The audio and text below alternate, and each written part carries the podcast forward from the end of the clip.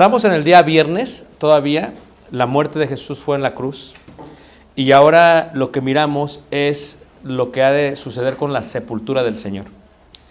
Y hay una petición para sepultarle eh, y dice ahí en Marcos capítulo 15, verso 43, que había un hombre que se llamaba José de Arimathea. José se deriva del nombre hebreo Yosef, lo cual significa añadit, del verbo lehosif, que es añadir. Arimathea es Armatahim, eh, en hebreo es una población en Judá, la actual Rentis a 10 kilómetros al noreste de Lida, Ramatim. Es realmente un país. ¿Qué era, ¿Quién era José? Era un hombre rico. ¿Quién era José? Era un miembro, al parecer, del Senadrín. No se sabía quién era su padre, no se sabía más que la ciudad de donde era, Ramatín o Arimatea. Lo que tú tienes que entender es que los judíos, los hombres del Medio Oriente, cuando viven en algún lugar, lo primero que ellos hacen, lo primero que ellos deciden hacer, es, si se mueven a un área nueva, empiezan a edificar una tumba donde ellos van a yacer y donde vaya a ser también qué? Su familia. ¿Ok? Este es el modelo de una tumba antigua en los tiempos del Señor Jesús. Hasta el día de hoy puedes ver las tumbas todavía vacías, los cuales se encuentran dos cámaras dentro de la tumba. Se hacen en piedra, en una forma de cueva y se manda a labrar. José de, Arimatea era rico porque, y no era de ese lugar porque la tumba no había sido utilizada, lo cual indica que él la había mandado hacer para él y para el resto de su familia. Pero también hay un huerto, entonces indica el poder que él tenía. Luego, una de las cosas que tienes que ver en estas, en estas tumbas, vas a, tienes eh, en la primera sección el lugar donde se hace lo que conocemos nosotros como, como el velorio, ¿no? La idea en donde la gente va a llorar a sus muertos. Y se coloca el cuerpo, ¿verdad? Eh, los judíos creen que el cuerpo tiene que dársele el último honor. La sepultura es la última muestra de amor y honor a la persona que ha de morir. Entonces se coloca el muerto, se envuelve en lienzos y especias aromáticas y ungüentos. Y de esta manera lo pueden llorar. Si lo tocas, eres impuro. Se permite porque es un familiar cercano. Después de eso, cuando pasan los días del duelo, se coloca el cuerpo en la otra parte o sección de la tumba, en la otra cámara. Y ahí es donde el cuerpo normalmente se deshace. Y cuando el cuerpo se deshace, toman los huesos del cuerpo y los ponen en una cajita que se le llama como manos.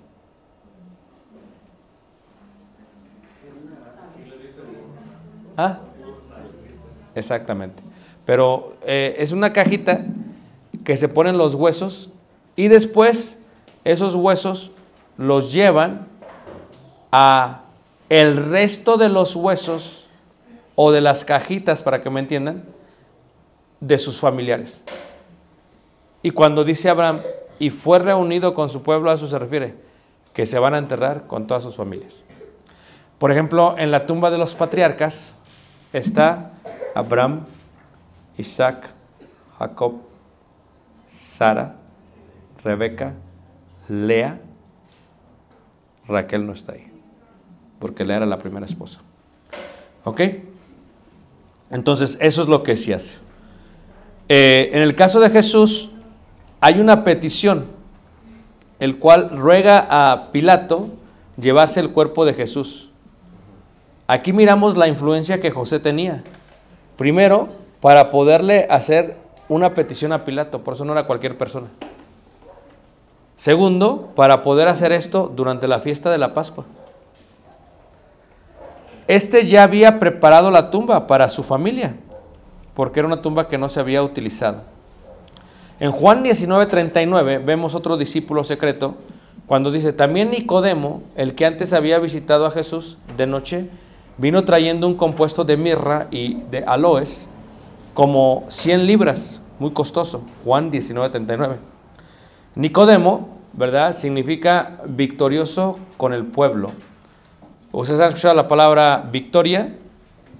Victoria viene de la palabra vico, de victoria, vico, y cuando tú escribes en, en hebreo, en griego, perdón, y tú haces esto, esta se pronuncia como N. Pero cuando tú la ves en español es B. So, Nico realmente es N. Pero cuando la ves tú en, es- en español es Vic, Victoria, Vico. So, Nico, Nicodemus es victorioso con el pueblo. Es lo que significa Nico, ¿ok? Nico o Vico, ¿ok? Ahora, ¿quién era? Era un miembro del Sanedrín y era un discípulo secreto. Y lo vemos en la visita de Juan 3. ¿Qué hizo? Tenemos que recordar que eran fiestas judías. De esta manera, tocar un muerto los hacía impuros, por lo cual todos deben de pasar por el rito de la purificación de los bautisterios, de los mikvaots que explicamos en la primera lección. Entonces dice, para poder continuar con la celebración, especialmente por lo del sábado, que era la próxima a celebrarse.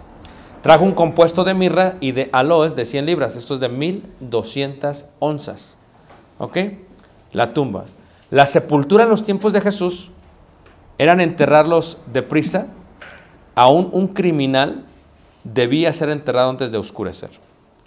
Aquel que lo tocara era impuro. No se puede enterrar dentro de la ciudad, solamente David, lo expliqué ya. Se ponía el cuerpo con los familiares, de ahí la expresión, yo voy a reunirme con los míos. Y todos tenían el derecho a un entierro digno. En el caso de Lucas 7:12, hijo único de su madre, se alquilaban dolientes, se recitaban salmos y se podían tocar música y alzar antorchas. Eran ungidos con especias y envueltos con telas especiales. Cuando Rabí Yohanan estaba a punto de marchar de este mundo, decía a los que le asistían, enterradme con vestidos grises, que no sean negros ni blancos, ya que si resucito y estoy entre los justos, no tendré que avergonzarme. Y si me encuentro entre los pecadores, no estaré confundido. Cuando Rabí Josía estaba a punto de marchar de este mundo, decía, enterradme con vestidos blancos, porque no me avergüenzo de mis actos y puedo presentarme ante el rostro del Creador. vestido de amortajar, es un vestido de qué? De muerto.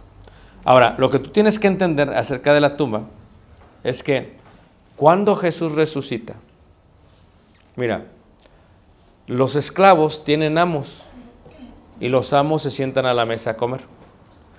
Yo le estaba diciendo a los jóvenes de la congregación que hay lenguaje entre los que comemos y los, eh, los meseros. Tú pones el plato. Si tú tomas los, los- los- utensilios así, significa una cosa. Si los pones cruzados, significa una cosa. Si los pones así, significa una cosa. O sea, quiero más, ya no quiero, llévate el plato. ¿Sí sabían ustedes eso, hermanos? Ahora ya es, ¿se lo puede llevar? Antes era ese tipo de, era, era una comunicación elegante, le llamaban ellos. Ahora, en el caso de los judíos, cuando se tenía un esclavo, se utilizaba lo que era una persona, un dueño, alguien, alguien rico, utilizaba como si fuese un pañuelo. Y el pañuelo, cuando lo, lo- dejaba así, sin envolver, eso indica, este, ya acabé. Pero si se levantaba de la mesa del triclinio, a veces enrollaba el pañuelo y lo dejaba así. Y se iba al baño, se iba a otro lado. Y cuando llegaba el siervo decía, ah, todavía no ha acabado. Él va a regresar. Él va a volver. Entonces, cuando tú ves esto, eh, Juan habla y dice que Jesús enrolló el sudario. ¿Por qué? Porque Jesús está diciéndole a todos, voy a volver otra vez por ustedes. La copa de Elías. Te llevaré otra vez. Y es, este mensaje no se entiende más que que entiendas un poco de cultura eh, ju- judía. Entonces, cuando tú ves este concepto, aquí se ve el concepto de lo que es el Seol, ¿verdad? Los muertos, la resurrección. ¿Quiénes no creen en la resurrección? Los saduceos. ¿Quiénes sí creían? ¿Qué era Pablo? Fariseo. Pero ellos tenían un concepto de la muerte y decían que el alma o el espíritu del hombre yace en el cuerpo humano por tres días. Aún puede resucitar. Pero después de tres días ya no regresa. Por eso Jesús cuando está en Betania se espera cuatro días para ir a ver a Lázaro. Y le está mandando un mensaje a todos. Yo soy la vida, yo soy la resurrección. El que en mí cree no morirá qué? Jamás. Eso por eso se espera cuatro días. ¿Sí lo vieron ustedes, más? Se enoja su hermana y dice, no, yo soy la vida. Si tú crees en mí, dice, yo soy la vida y la resurrección. Entonces, en el Antiguo Testamento, lo que tú tienes que entender en este concepto de la resurrección es que ellos, la palabra Sheol o Seol es sepulcro. Nosotros decimos la tumba, ¿verdad? Pero si has visto el himno que dice, la tumba lo encerró. ¿Por qué dice lo encerró? Porque se ponía una piedra rodante para sellar la tumba, para que el olor no fuese hacia afuera. Le encerró. Bueno, para nosotros la tumba normalmente el día de hoy es ponerlo bajo la tierra o en algunos otros casos colocarlo sobre, ¿verdad que sí? Eh, ento- entonces, eh, eh, ve la diferencia entre unos y otros. Entonces, para ellos, la resurrección se comprende. Ellos tienen una idea, los, los- los judíos, hasta el tiempo de Jesús, no tienen una idea completa de, de lo demás, de la vida eterna. Ellos le llaman a este mundo el Holam Hase. Eso es este mundo, el Holam Hase. Eh, pero luego el Holam Hala es lo que es eterno, la eternidad. Pero tú te has dado cuenta que en la antigüedad del Antiguo Testamento, ellos no tienen una idea de qué es, qué es el más allá hasta que viene Jesús. Por eso cuando Jesús habla en Lucas capítulo 16, es importante porque Jesús nos abre una ventana de cómo era el más allá, algo que ellos ignoraban.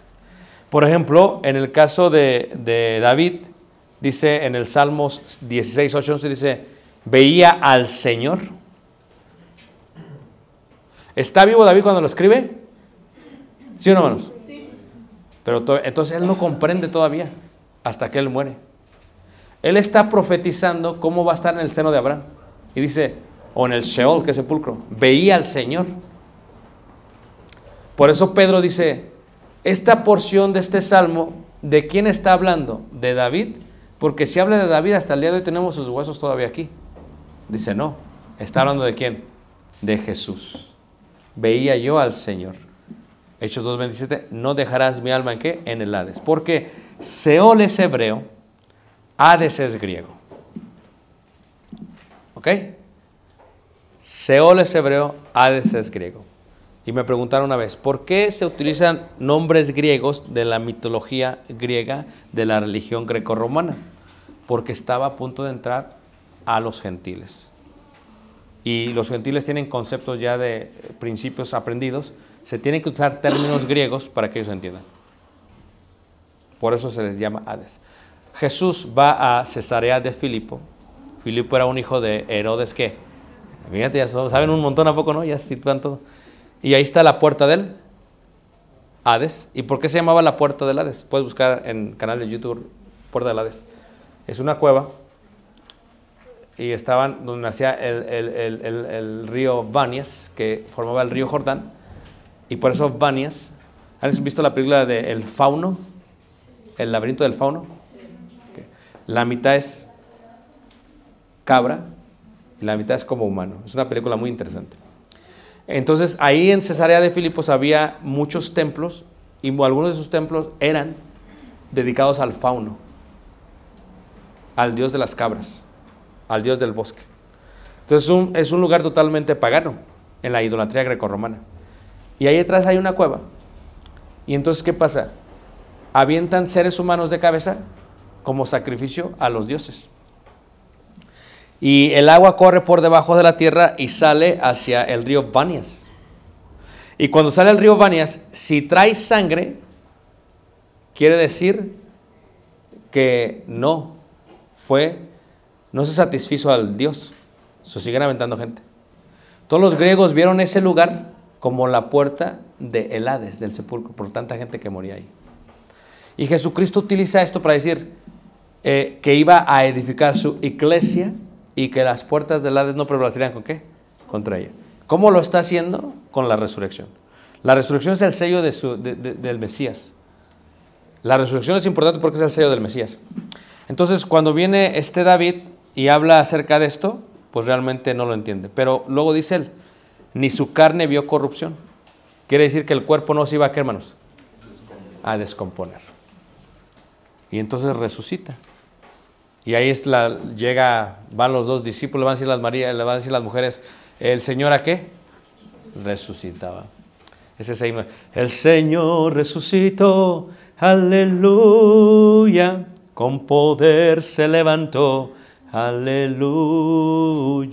Es hermoso porque, porque resucita el Señor y ve el concepto. A una de las mujeres piensa que es el hortelano el que trabaja en el huerto. Y le dice Jesús, no me toques, porque aún he sido qué? Glorificado. Y cuando ella lo escucha en este cuerpo ya resucitado, ella ya le llama mi Raboni, lo eleva. O sea, es rabí, pero ya ahora es Raboni. Ah, son palabras muy importantes ahí en, en el contexto. Entonces, eh, luego le dice, ven, vayan y den las nuevas a vuestros hermanos. Decir que el Señor no está aquí, sino que a qué? Resucitado. Y entonces van y le avisan y viene Pedro y Juan y ya les decía que Juan según gana, pues sí ganó. Y llega y ven el sudario. Y él cuando lo escribe, lo que Juan, y esas palabras es diciendo, él va a qué? A resucitar. Ahora, si el Hades es el Seol, la escritura es muy clara cuando dice que Jesús murió y estuvo en el, le voy a decir, sepulcro por tres días. ¿Verdad que sí? Viernes. Porque lo entraron antes de qué? Antes de del próximo día. Si se esperan a que oscurezca, nada más hubieran sido dos días. Pero muere el día y ya se cuenta como primer día. Sábado, segundo día. Domingo, tercer día. Levanta la entendímonos. Entonces ya está esa parte de los tiempos claros. Entonces eso es lo que sucede. Ahora, para ellos el sábado es un día de reposo, pero también es un día de decepción. ¿Por qué? Porque el sábado estamos ahorita en el ministerio de Jesús 181. Aquí estamos. Porque para ellos el sábado es el Shabbat. ¿Qué hacen ellos el Shabbat? Es, es día de reposo. Es un día de memoria. Yo soy Jehová tu Dios número uno, no te harás dioses ajenos número dos, no tomarás el nombre de Dios hermano número tres. Acuérdate del día de reposo para santificarlo. Entonces, en este caso, es para recordar, para hacer memoria, ¿ok? Para guardar. Entonces, ellos se tenían que preparar, por lo tanto, no podían ellos entrar al cuerpo ese día. Y por eso tuvieron que apresurarse. O sea, esto indica que entre las tres, cuando muere, lo tienen que entrar en un término de tres, cuatro horas. ¿Si te fijas? En este término, José de Arimatea va y le pide el cuerpo a Poncio Pilato. Tiene que correrle. Está su casa ahí, es el huerto. ¿A dónde va? Va hasta la fortaleza Antonio. Tiene acceso porque le pregunta. Le da oportunidad. Regresa. Y lo empiezan a qué? A preparar. Pero esto fue decepción para los judíos. Porque dice, ¿qué pasó? Ah, porque cuando era un crucificado se supone que era un maleante y lo tenían que arrojar al vino, al, bueno, ¿cómo A- se llama? al- Al a- basurero. sí, ajá. Pero aquí, ¿qué pasó? O sea, la pregunta es, ¿qué pasó? O sea, los judíos dicen, tú viniste a salvarnos. Y ahora tú estás, ¿qué? Muerto. Pero aún no entendían que él iba a qué? A resucitar. Entonces fue un día de decepción. Yo le digo a los hermanos, fue un día tan decepcionante que muchos empezaron a regresar a sus casas. Se acabó todo. Se acabó todo. Y aquí en este bosquejo 181 explico el proceso de cómo se guarda un sábado. Porque hay un proceso para guardar el sábado también, el Shabbat. ¿Ok? Ahora, decepción, ¿por qué? Porque ¿qué pasaría por la mente de ellos? ¿Acaso todas las enseñanzas hechas por Jesús en cuanto al día de reposo se terminarían? ¿Estarían ellos esperando otra cosa o la decadencia mental en cuanto a lo que sucedería según lo que habían prometido? La decepción inundó su pensamiento. La decepción marcaba un nuevo territorio, echando fuera la fe tan anhelada por ellos.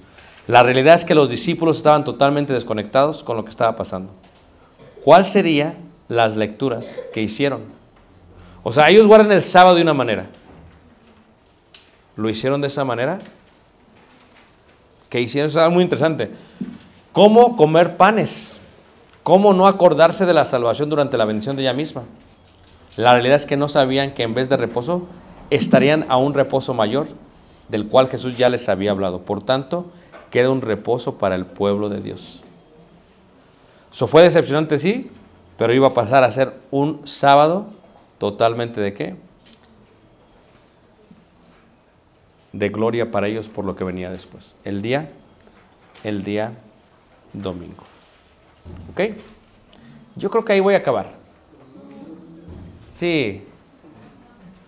Sí. No, sí. Ah. Ok, va pues. No, sí. ¿Tienen preguntas? Ah, bueno, va. Bueno, ok, está bien, man. Entonces, la resurrección de Jesús. ¿Cómo se dice resurrección en griego? Anastasia. Anastasia es un nombre que se le da mucho a jóvenes francesas. Anastasia. Ok. Se descubre la tumba vacía por los soldados. Al mirar, quedaron como muertos. Sabemos por qué, porque la pena era capital. Recuerden ustedes que trataron de sobornar porque pensaron que el cuerpo del Señor se lo iban a qué? A robar.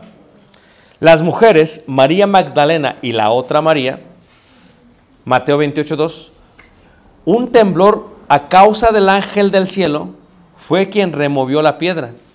La piedra no puede ser removida por una persona. Se requieren tres soldados romanos para remover la piedra, aunque nada más está rodando. ¿ok? Y el ángel le dice que no teman, yo sé lo que buscáis, no está aquí, pues ha resucitado. Como dijo, ven y mira y ve el lugar donde fue puesto el cuerpo. Ve y diles que voy a Galilea, como les he dicho. Vinieron y le adoraron. ¿Cuántos días de camino está Galilea? Siete días de camino. ¿Ok? Los manda de regreso a Galilea. Ve y diles que voy a Galilea como les había dicho o les he dicho. Vinieron y le adoraron. Marcos dice que la otra María era la madre de Santiago. Menciona también que Salomé iba con ellas. Al salir el sol, se preguntaron quién quitaría la piedra del sepulcro. Vieron cuando llegaron que la piedra estaba quitada, entraron al sepulcro y vieron a alguien sentado con vestidura blanca y temieron. No está aquí. Miren el lugar donde pusieron el cuerpo. Vayan y digan a los discípulos que vayan a Galilea. En Lucas dice que las mujeres vinieron al sepulcro.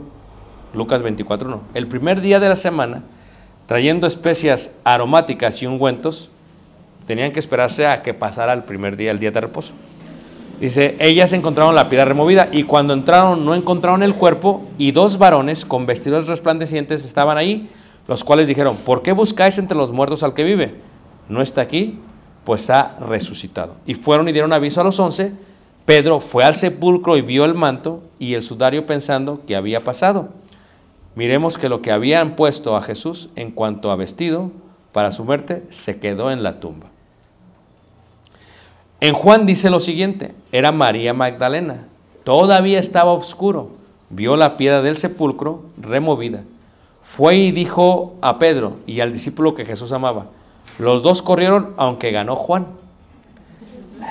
Ese Juan. Miraron el vestido, es como si aquí alguien habla del seminario y luego luego ponen y gané y ganó tal persona. Eh, hablando en tercera persona, pero pues no se vale.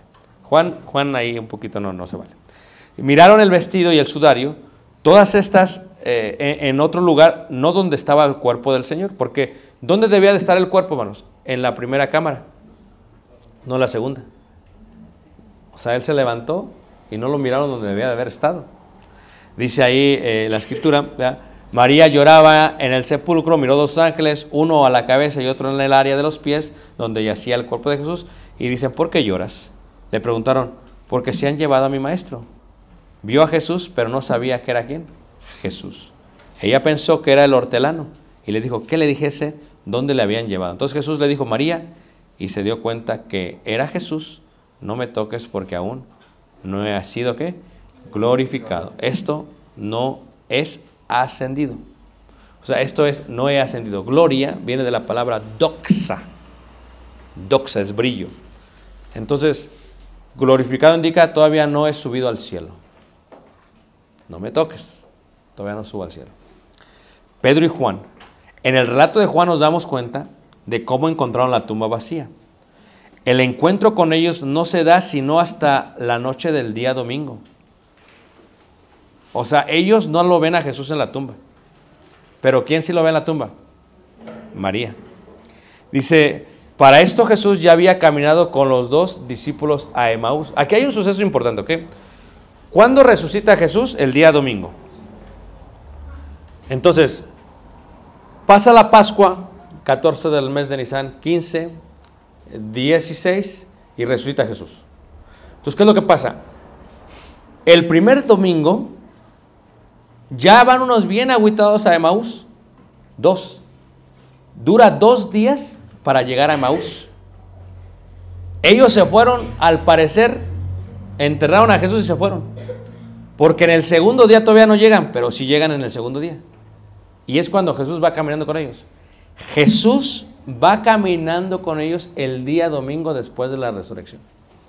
Y les va hablando y, y ellos dicen, no, pues no habéis oído lo que ha ocurrido, que este Jesús, y empiezan y, y van y no se percatan de que es Jesús. ¿Estamos de acuerdo, hermanos? Llegan a Emaús, segundo día, domingo. Y cuando llegan a Emaús, se sientan y finalmente se dan cuenta que es quién? Jesús. Y en ese momento Jesús qué? Desaparece. Levanta la mano que me está siguiendo. hermanos. Ok. Entonces, ¿cuándo es cuando ven a Jesús los discípulos?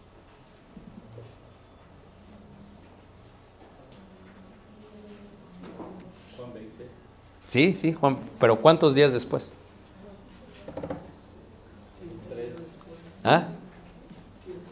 Siete días después. Lo sitúas tú de esa manera. ¿Y qué es lo que les dice Juan, eh, Jesús a ellos? Shalom. Por eso yo digo shalom. ¿Qué significa qué? Pasa a vosotros. ¿Y qué lengua habla? Hebreo. Y la Biblia lo dice. Es más, cuando habla Pablo, habla de lo que está pasando, dice, y me habló una lengua en hebreo, dice, me habló en lengua hebrea, dice. Fíjate, eso es lo que habló Jesús. Es la opción del Mesías resucitado para comunicarse con los seres humanos. Ya no es griego, es que hermanos. Hebreo. Es interesante eso, ¿ok? Entonces, el cuerpo de Jesús, bueno, aquí ya sería una clase de teología, porque pasa por las paredes y es otra, y puede comer y, y ya es otra clase. Ahí sí nos duraríamos eh, de lunes a sábado y cinco horas diarias. Y ustedes no aguantan. Entonces, digo, ustedes no, no me van a aguantar. Entonces, las apariciones en la tumba, en el camino, en Bethania, en Galilea, después a 500, después a Jacobo y finalmente al apóstol qué? Pablo. Al Pablo. Y luego sucede lo que es que la ascensión. El cuerpo de Jesús ha resucitado. Y esa es la razón. La resurrección también, como es la sangre, está en todo lo que hacemos en la iglesia. En todo. El bautismo es la muerte, sepultura ahí. Vivir una vida nueva es vivir una vida resucitada. ¿Ok? Hacemos memoria de él, pero anunciamos su muerte hasta que él qué? Venga otra vez. La resurrección. El mismo hecho de que oremos en el nombre de Jesucristo, estamos diciendo que Él sigue vivo, que Dios no ha muerto, que Él vive y que Él vive por los siglos de los siglos. Entonces, hay muchos términos a entender, hay muchas cosas a profundizarnos, pero lo que tú tienes que entender es que cuando pasa con los discípulos a Emaús, dicen ellos, ¿no ardía nuestro corazón? Las mujeres dicen, no me, le dicen a las mujeres, no me toques. Y luego dice, pero sin embargo abrazaron sus pies. ¿Se han, visto esos detalles en la Biblia? En el caso de aquel hombre dice, le mostró las manos y le mostró qué? El costado. ¿Ok? ¿Por qué pensamos que es aquí? Porque es lo que vemos en las películas. ¿Por qué pensamos que es aquí? Porque es lo que vemos en los crucifijos. O sea, ya estamos preprogramados a lo que vimos. Y cambiar esa idea es difícil hasta que empieces a ver todas las evidencias. ¿Ok? Y habiendo dicho esto, sopló y les dijo, recibid el Espíritu Santo, a quienes remitieres los pecados, les son remitidos, y a quienes sí los retu- retuviese, retuvieres, les son retenidos. Esta ya es otra clase. La promesa del Espíritu Santo. Si usted la busca en internet, eh, en, la, en la de la Iglesia de Cristo, tengo dos clases para explicar esta parte. ¿Por qué los apóstoles? O es la pregunta. ¿Fueron los apóstoles bautizados el día del Pentecostés? Ah, ¿quién se había preguntado eso? ¿Sí? No. ¿Los demás no se habían preguntado? Bienvenidos a mi vida, yo me pregunto todo. Entonces, ¿qué pasa? Entonces, ¿por qué el bautismo era para el arrepentimiento de qué? ¿Y para recibir el don de? ¿Y esto ya lo habían? Recibido. Ujú. En Hechos 2. Es increíble esto. ¿Se habían puesto a pensar en eso? Y ya habían sido también bautizados. ¿Por quién? Juan el Bautista. Pero ese es otro bautismo, sí, totalmente. Porque el bautismo nuevo, el del Señor Jesús, es para perdón de pecados y recibir el don del Espíritu Santo. Pero ellos recibieron el don del Espíritu Santo y fueron bautizados para perdón de pecados. Para ellos era la promesa. Exactamente. Es, y esto de la promesa es increíble porque antes de ellos, o sea, eso del, de recibir el don del Espíritu Santo, antes de esto solamente a los profetas, a los reyes se les daba el Espíritu Santo, pero aquí es a todos. El aceite de olivo es... Qué bonito, ¿poco, ¿no? ¿El, que fue, ¿El cual fue molido en dónde? ¡Wow! ¡Qué inteligentes! Me sorprende. Y ahí es donde sucede. Acabo con esto de la profundidad de la resurrección. Ya estamos en la parte del 185. Imagínense ustedes, yo que me los escribí todos, no hombre, está- porque ustedes recibieron una parte nada más del capítulo 5, no, yo, no, no, que está las parábolas. Es un, en el primer capítulo hablamos del cuándo comienzan y todos y los tiempos, es un desastre total. Entonces, ¿qué es lo que pasa? Aquí lo que estamos viendo en la 185 ya es la parte final, pero hay una profundidad de la resurrección. ¿Cuál es la profundidad? ¿Listos? Yo les decía del espacio. En la escuela aprendes la materia. No se crea ni sé, solo sé. Es lo que dicen ellos. Es lo que- pero Dios creó la materia. ¿Ok? Pero yo estoy aquí, en este espacio, nadie puede estar aquí. Mientras Jesús o mientras Dios estaba en cuerpo humano, en el cuerpo de Jesús, estaba sujeto al espacio.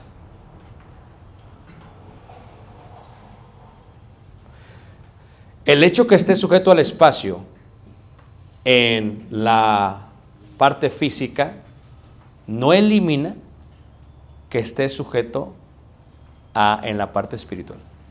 Por eso Jesús sabía lo que pensaban, aunque estaban lejos de él. Yo les decía que son como dos, la física y la espiritual. Él en las dos está en todos lados, pero mientras estuvo en el cuerpo físico, estaba sujeto a estar en un lugar, aunque lo sabía todo. ¿Todos me están siguiendo? Pero en el momento de la resurrección, ya no más, porque ya no es un cuerpo físico, ya no es un cuerpo terrenal, es un cuerpo celestial. Y eso te ayuda a meditar por qué estaba con los de Maús y luego se va para acá y luego se va para allá se va para acá, está por todos lados. ¿Cómo le hace? Porque es- está... Pero ese cuerpo celestial puede comer lo material, porque preparó el pez y la miel. ¿O no es cierto? Y puede pasar las paredes. ¿Cómo? Es increíble. Y Corintios indica que así como hemos traído la imagen del terrenal, traeremos la imagen del qué? Del celestial. Imagínense un cuerpo que no se enferma, sin COVID. Un cuerpo que no se cansa. Imagínate, mano, ¿ves cómo venía durmiéndome en el carro? No, vamos a platicar un montón, brother. Si morimos fielmente, no me salgas con tus cosas. Porque también yo puedo salir con mis cosas. Entonces, ¿qué pasa? A quien no le gusta estar en el servicio de la iglesia, pues no, no le va a gustar allá. Porque vamos a estar haciendo esto, alabando y glorificando y, adorando y todo. Y por eso el mundo no puede concebir por qué pasamos tantas horas aquí. ¿Que vas a ir un qué? Un seminario. ¿Cuántas horas? ¿Qué? ¿De 8 a 3? Pero ellos, ¿qué están pensando? Ah, me voy a aventar toda la serie del Netflix. 10 horas. Fíjate. Pero nosotros estamos pensando en qué? En que nosotros, esto es una fiesta espiritual. Porque te acuerdas tú cuando te ibas a la, no sé, a la disco o al jaripeo. A ver, pues nada más para despertar. Levante la mano, ¿quién fue al jaripeo? ¿Saben qué es jaripeo? Jaripation. a ver, levanten la mano. ¿Nunca fueron a- al baile? ¿Al jaripeo a los toros? No, estaba en el sur, perdón. En el suyo también, bueno. ¿Fueron a las fiestas? ¿Sí o no? ¿Quién fue a la disco, al antro? Ahí está, la hermana. ¿A poco no? ¿Y te cansabas, hermana? No. No, tú... eh, ¿verdad? Ya te imagino. "Oh, otra, otra, así estabas. ¿A poco no? ¿Ya? ¿Y Calé también fue? No, él ya bien santo ya. No. ¿A, a qué edad viniste al Evangelio, hermano? ¿A qué edad viniste al Evangelio? No, también, brother. No, también. No, ya me lo imagino también brother. Si con esa energía que tiene, imagínate, inmundano. No, Olvídate, ¿ah? No, él ya estaba, sí. No, increíble. O sea, ¿qué estoy diciendo, hermanos? Ese, como dice Pablo, así como vuestros miembros eran instrumentos para la injusticia, ahora para la justicia. Entonces, nosotros lo disfrutamos todo esto. El cuerpo que hemos de recibir es un cuerpo que no se va a cansar, no se va a enfermar y que estaremos con el Señor todo el tiempo. Por eso esto solamente, la iglesia es solamente un pequeño sabor, toque de sabor de lo que vamos a vivir. Es hermoso, ¿a poco no? Los que no se emocionan son porque son Judas. Es la verdad. Dicen, no, hermano, ya a mí no.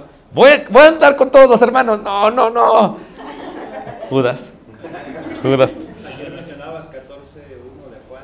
Ajá. No se tuve vuestro corazón, creéis en Dios, creéis también en la casa de mi padre muchos moradas hay. Ajá. Pues a preparar lugar. Hay un lugar preparado Sí. si estamos preparados. Amén.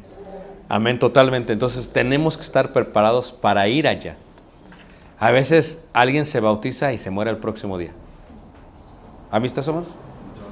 Y tú dices, qué mala onda, ¿no? No, espérate, espérate. qué mala onda que yo no me bauticé el próximo, o sea, no me morí por- porque la verdad que es, porque está bien difícil la vida cristiana, hermanos. ¿O no es cierto, hermanos? Y dice, no se vale.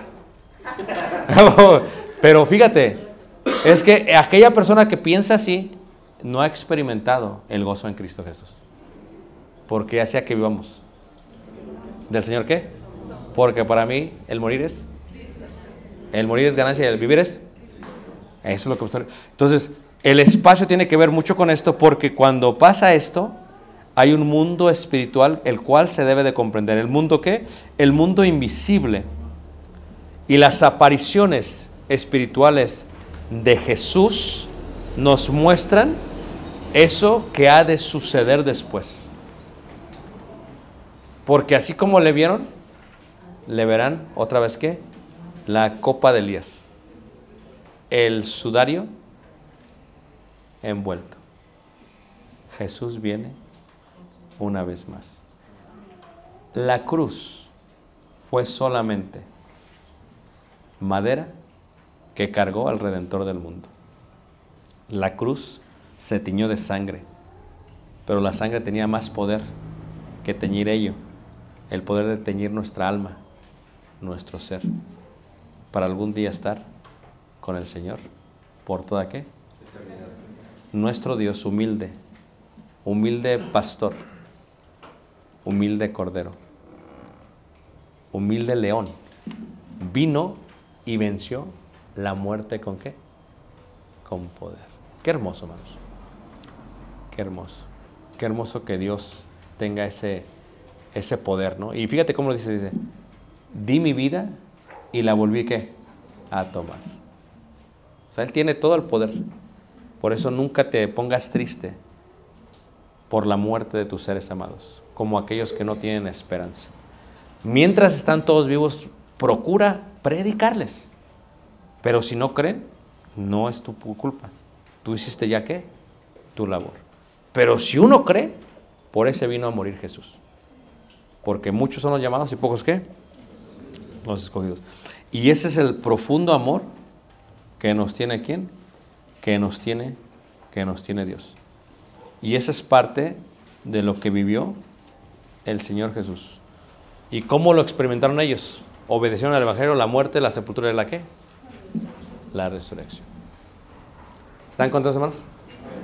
Qué bueno. Jesús, ¿verdad? Dice el himno, Señor de la creación, siendo en forma de Dios, ¿verdad? Se despojó de sí mismo, tomó la semejanza de hombre y siendo puro y sin mancha, ¿verdad?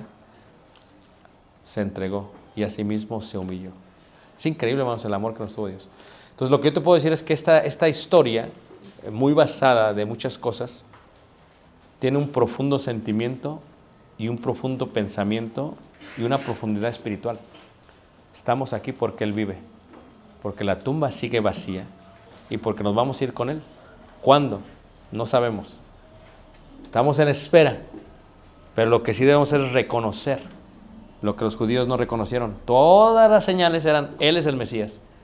Y nosotros vemos tantas señales en el mundo y no reconocemos que Él viene otra vez más por nosotros. ¿Están contentos, hermanos? ¿De veras? Sí. ¿Sí? Bueno, entonces vamos a ir ahora sí. Preguntas, preguntas, preguntas, preguntas. Lo abrimos a preguntas. Hermana,